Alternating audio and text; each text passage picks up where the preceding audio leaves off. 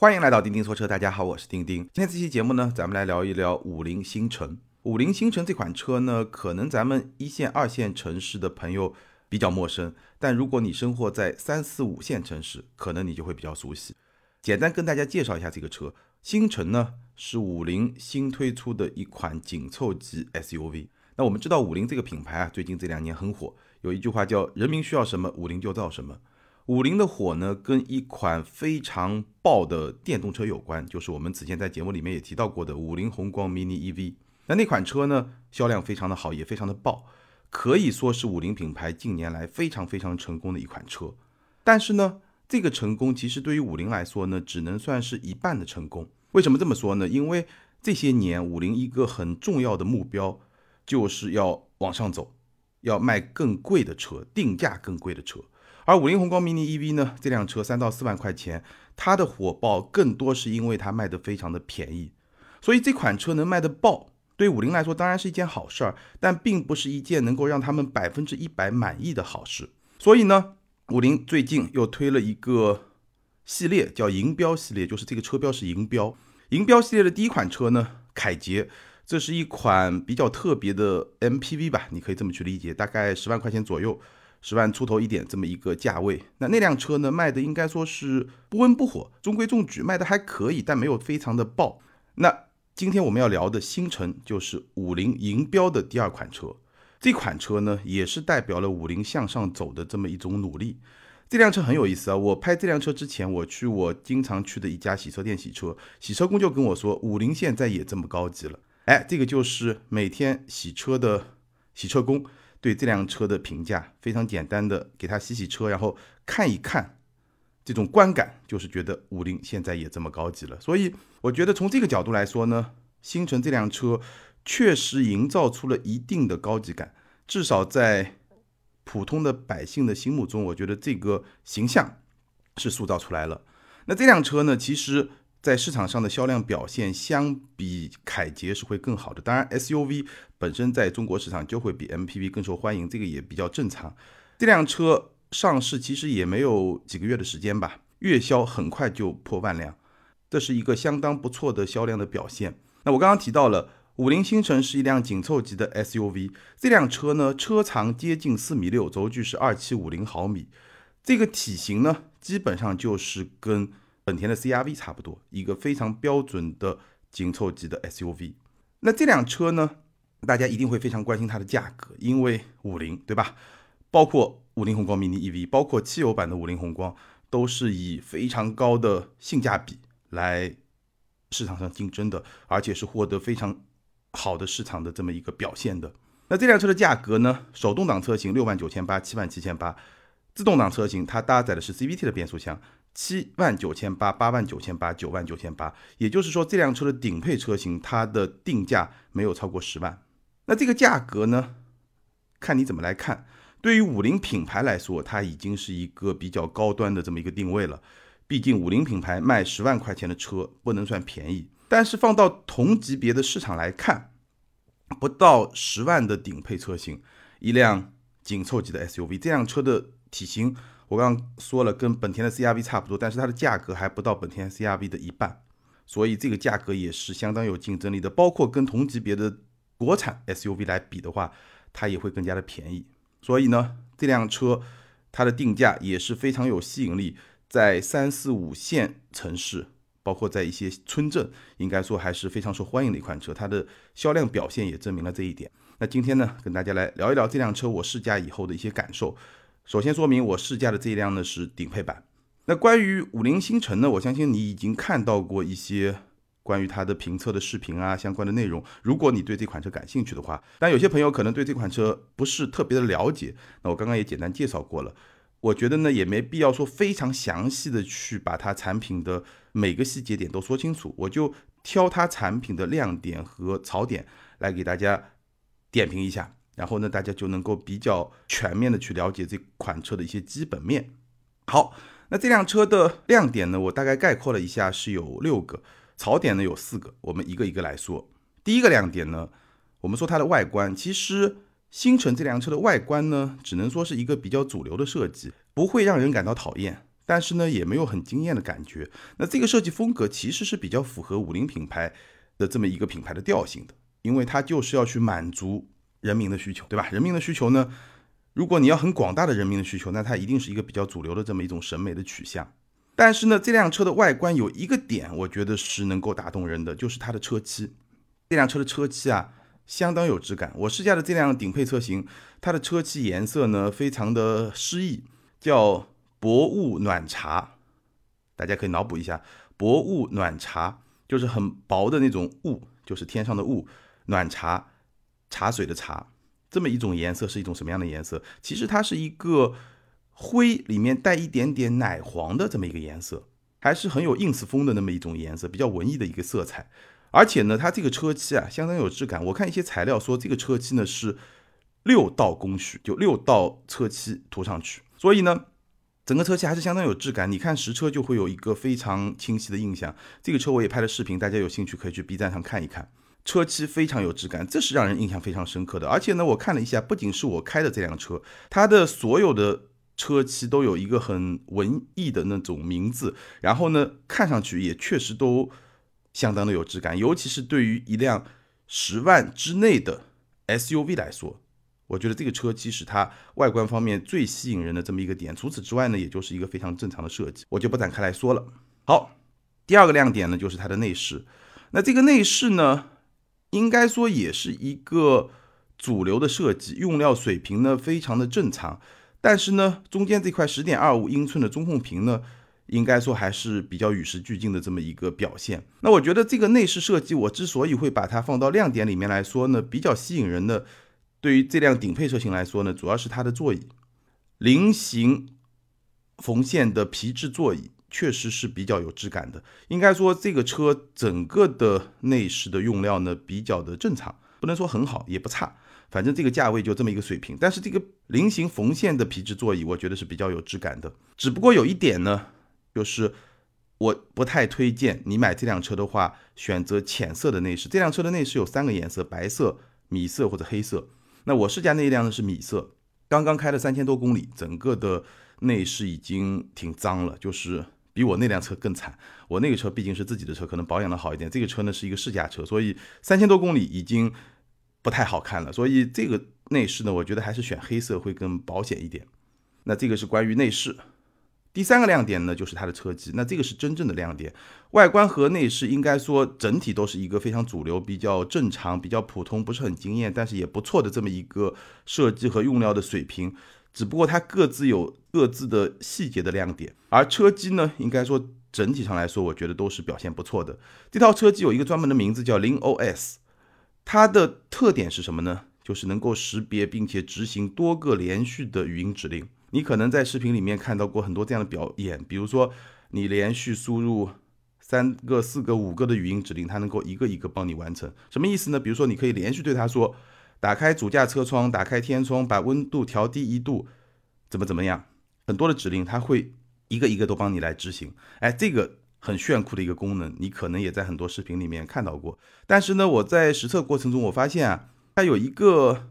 你也不能说是 bug，但至少有一种场景下它是没有办法实现这么一个多个连续语音指令的执行这么一个效果的。如果你的最后一个指令是导航，那么它前面的指令就全部不会执行，它只会去执行最后一个导航的指令。我在视频里面也给大家演示了，你也可以去看一看。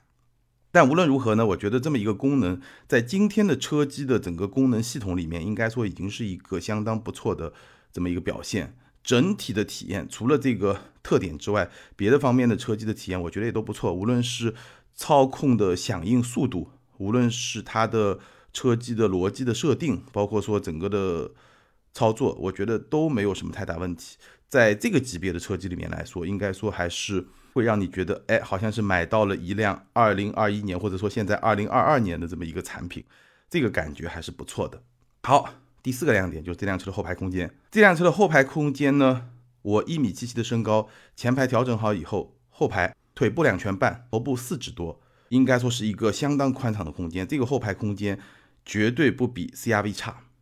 然后呢，它的坐垫很长，坐垫很长意味着就可以能够去支撑到你的整个的大腿，对吧？后排座椅可以放到很大的角度，我目测可以在一百三十度或者一百三十五度这么一个角度，也就是说，你可以在后排保持一个半躺的姿势，这个还挺舒服的。而且呢，它的后排座椅放倒后，可以和后备箱的地板形成一个全平的空间，所以年轻人在这辆车上可以干很多自己想干的事儿，对吧？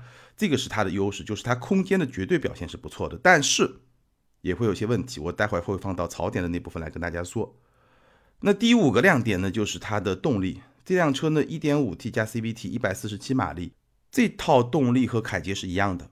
我没有开过凯捷，但是凯捷这辆车，我看很多同行的评测，那辆车的动力表现其实是非常一般的，甚至会被吐槽。但是呢，同样的动力系统放到星辰这辆车上来说呢，我觉得应该可以算得上是一个小小的亮点。为什么这么说呢？首先从绝对动力储备来说的话，星辰比凯捷要轻两百多公斤，什么意思呢？就是你一个人开凯捷，你的动力表现就跟你一个人开星辰，同时星辰上坐满了乘客，坐满三名乘客的这么一种状态，动力表现是差不多的。因为在这种情况下，两辆车的车重是差不多的。那如果你一个人去开星城，你可以想象整个动力表现，当然就会有非常明显的提升。所以这套动力，我觉得用来驱动星城这辆车完全够用。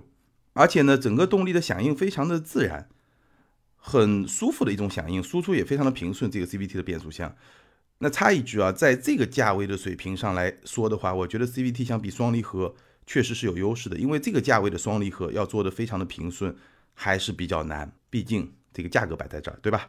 所以这个价位选 CVT，我觉得是有它的优势的。所以整套动力呢，绝对动力够用，响应很自然，输出很平顺。我觉得整体上来说，以这个价位来说是一个小小的亮点，但是呢，也有一些小毛病。比如说，我试驾那辆车呢，有非常明显的扭矩转向。什么叫扭矩转向呢？就是有一些横置前驱的车，因为它的输出轴不是对称的，所以呢，当你深踩油门的时候呢，它的方向会朝一个方向偏。这种情况一般表现在一些动力比较强的前驱车上。但不知道这辆车为什么也会有明显的扭曲转向，我不太确定是不是我试驾这辆车的个体的问题，就这辆车本身的问题。但是呢，我还是更怀疑这个问题是这辆车这款车比较普遍的一个问题，就是有比较明显的扭曲转向。我深踩油门的时候，这个方向会明显的往右偏。我在视频里面也有非常清晰的展示，大家可以去看一下。这是一个小问题，有比较明显的扭矩转向。另外呢，这辆车在发动机中高转的区间呢，噪音还是比较大的。所以呢，整个动力系统，我觉得从动力的表现来说，可以说是一个小亮点，但是呢，也会有它的瑕疵。当然，它还会有另外一个槽点，我们待会儿去说。好，最后一个呢，就是底盘。星辰的底盘，我可以这么说吧，基本上在这个价位的国产 SUV 里面，我觉得这个底盘确实是给我惊喜的，表现绝对算得上是上乘。通常情况下，这个价位甚至在贵那么两三万块钱的国产 SUV，它的底盘都会调的比较软，所以给你的感觉呢，好像滤震效果很不错，但是会有一个问题，就是操控表现不好，会有那种比较忽悠的感觉，而且这种忽悠的感觉会伴随着一种飘忽。如果你是雨天在跑高速的时候，那样的车开起来你会觉得不是特别有信心，不是特别有安全感。但是呢，星辰它的底盘设定不是这样的，它的底盘没有那么的软。但是呢，不会给你那种忽悠的感觉，而且它的底盘呢，也不会有那种很细碎的那种感觉，整体感是比较 OK 的。所以这个底盘，我觉得日常开会让你有比较充分的信心。相比同价位的很多国产 SUV 来说，这个底盘呢，我觉得相当的不错。后排比前排呢会稍微颠一点，但也完全是可以接受的水平。那这辆车呢，当然不适合激烈操控，但是日常开很好开，而且呢跑高速也是比较稳的。所以这套底盘在同价位的国产 SUV 中，我觉得算得上是一个比较优秀的水平。好，那以上呢是这辆车的一些亮点，我相信再加上这辆车的性价比，应该说也是解释了它能够卖得好的一些原因。那接下来呢，我还是要来跟大家分享一下我试驾这辆车以后发现的四个比较明显的槽点。第一个呢，就是这辆车的后排。我刚刚说了，这辆车的后排空间的表现非常的不错，但是它的后排呢也是有一些槽点的。最主要的一个槽点是什么呢？就是它的坐垫会比较的低，就它整个的后排座椅会比较的低，所以呢板凳感还是比较明显的。那这个板凳感呢会带来很多问题，比如说我刚刚说这辆车的坐垫很长。理论上来说呢，比较长的坐垫对腿部的支撑、大腿的支撑会比较好。但是如果你这个坐垫又比较低，板凳感比较强的话，如果你的大腿是悬空的话，那其实再长的坐垫其实也谈不上有特别好的支撑性。而且呢，这辆车的后排乘客，你的双脚是没有办法深入前排座椅下方的，它前排座椅下方并没有留一个空间。所以呢，虽然说这辆车的腿部空间比较充裕，但是呢，你的利用效率就没有那么的高。所以这辆车后排呢，基本上你半躺着还行，但坐着呢可能就不太舒服。当然这一点呢，可能也是因人而异的，不同身材的乘客可能会有不同的体验，包括你不同的乘坐习惯也会有不同的体验。我是不太喜欢半躺着坐在车的前排或者后排，所以呢，这个后排对我来说呢，感觉就没有那么的舒服。这是第一个槽点，就它的后排，包括说因为它的。后排的板凳感比较明显，所以呢，你正常的乘坐，如果你要让你的后排的坐垫能够支撑到你的大腿，那你的大腿呢应该是往两侧稍微有点分开的这么一个坐姿。那这个坐姿呢，也不太适合后排坐三个人。如果你后排坐满三个人，那你整个的乘坐姿势就会更加难受一点。所以呢，这辆车的后排，以我的这么一个身材来衡量的话，我感觉乘坐感受呢，并没有它的。宽敞的空间让你以为的那么的舒服，所以呢，这是它的第一个槽点。那这个点呢，我刚刚说了，因人而异。如果你对这款车感兴趣呢，我觉得你还是要专门的、特意的去感受一下它的后排。那第二个槽点呢，它的前排，它的前排你也需要专门去体验一下。为什么这么说呢？因为它的前排有一个 bug，一个小 bug。就是它的方向盘是无法前后调节的。这辆车的方向盘支持上下调节，但不支持前后调节。这么一个设定其实会偷一些后排空间，因为它会迫使你把驾驶席往前移嘛。这样的话，你的后排空间就会更大一点。这种设计能够偷一些后排空间，但是呢，对于某些身材的用户来说，前排会不舒服。比如说对我来说，前排的空间首先就会比较的局促，而且呢，我的左脚在驾驶过程中很难找到一个很舒服的放的位置。这是一辆自动挡的车，但我的左脚呢会不知道该放在什么地方。还有呢，就是我的右膝在下车的过程中呢，很容易撞到转向柱，因为这个空间会非常局促，我会被迫坐的比较靠前。所以呢，这辆车它的后排和前排，我觉得都对驾驶者和乘坐者的身材提出了一定的要求。所以，如果你对这辆车感兴趣的话，我强烈建议你必须要亲自到 4S 店去体验一下，包括你要请你经常坐后排的家人也去体验一下，看看他们哎是不是能够适应这辆车的前排和后排的座椅和空间的设定。第三个槽点呢，就这辆车的油耗。其实我的试驾没有特别的长，我没有特别严格的去体验这辆车的油耗水平到底怎么样，去测试它的油耗水平。但是仅仅从表显的油耗来看呢，应该说表现不是特别的好。我没有走早高峰或者晚高峰的拥堵的城市道路，因为生活在郊区嘛，对吧？非拥堵城市道路，基本上它的。表显油耗在八个油多一点，高速呢差不多七个油出头，七个油左右这么一个水平。那你听上去还可以，但是呢，我发现它在停车怠速的时候，油耗是不计入在整个油耗之内的。也就是说，它的表显油耗是不反映停车怠速油耗的，而且这辆车是没有自动启停功能的。那如果说你是生活在经常需要上下班拥挤道路的这么一个工况下的话，它的实际的油耗显然会比表显的油耗更高。那根据这么一些信息，我来推测的话，这辆车的油耗表现不会特别好。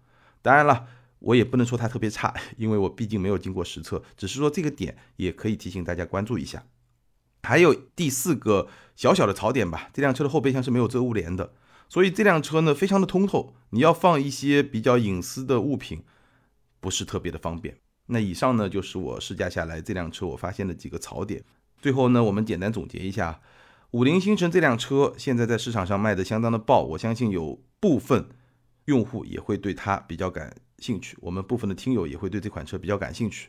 那这辆车呢，我对它整体的评价呢，首先第一点就这辆车的性价比很高，而且它不仅是性价比高，这一点我觉得它比。五菱宏光 mini EV 其实更有竞争力。五菱宏光 mini EV 那辆车，我觉得以它的定价三万到四万来看，性价比很高，而且呢，至少在它刚刚推出的时候，在市场上可以说是没有竞争对手的。但现在会有一些，但是呢，这辆车已经把自己的知名度打出去了，所以销量表现依然非常的好。那那辆车呢？我觉得主要还是性价比高，就是基于它这个价格，你实在也没有办法提更高的要求。但是呢，脑补一下，如果说我的预算不是三到四万，我的预算是五到六万，那可能五菱宏光 mini EV 的吸引力就没有那么大了，因为那辆车本身的产品力确实谈不上非常有吸引力，只是说在这个价位下它显得非常有吸引力。而五菱星辰这辆车呢，我觉得会不太一样。它的性价比确实很高，但是抛开性价比，这辆车的产品，它的亮点有很多方面也是非常吸引我的。我刚刚在节目里面也都提到了，也就是说，这辆车，我觉得跟市场上同价位的国产 SUV 来竞争，我觉得它的优势不仅仅是性价比，它的产品力也是有自己的特点的。至少你跟市场上那些比它贵一万块钱甚至两万块钱的国产 SUV 来比的话，我觉得这辆车的产品力也完全是不错的。但是，这辆车我刚刚也在节目的后半部分讲了它的槽点。这辆车呢，它在空间和座椅的设定方面还是会比较挑用户。就是说，有些用户可能你很喜欢这个车，但是因为你就是这么一个身材，你就是这么一个乘坐的或者说驾驶坐姿的这么一个习惯，那你就没有办法选这个车。因为它的空间虽然看上去很好，你应该也在很多评测类的内容上看到。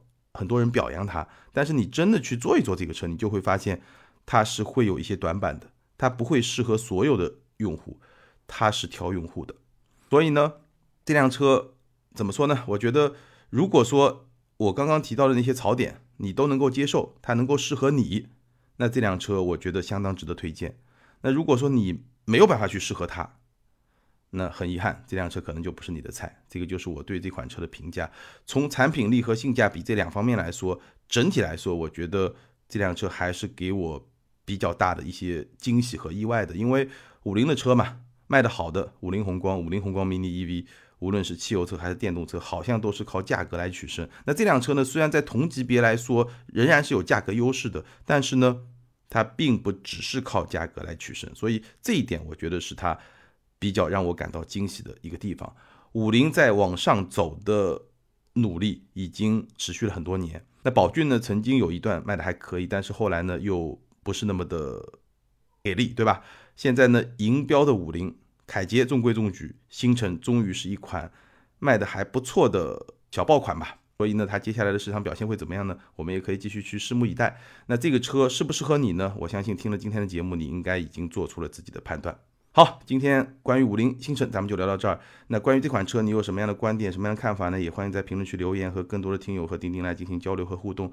每个月我们都会专门做一期听友互动的节目，我也会在咱们每期节目的评论中挑选出一些听友来送出我们的小礼品。好，那最后呢，还是欢迎大家支持我们的节目，也支持我们的视频节目。大家可以在 B 站上看到我们的视频节目，同样是钉钉说车。今天咱们就聊到这儿，下回接着聊，拜拜。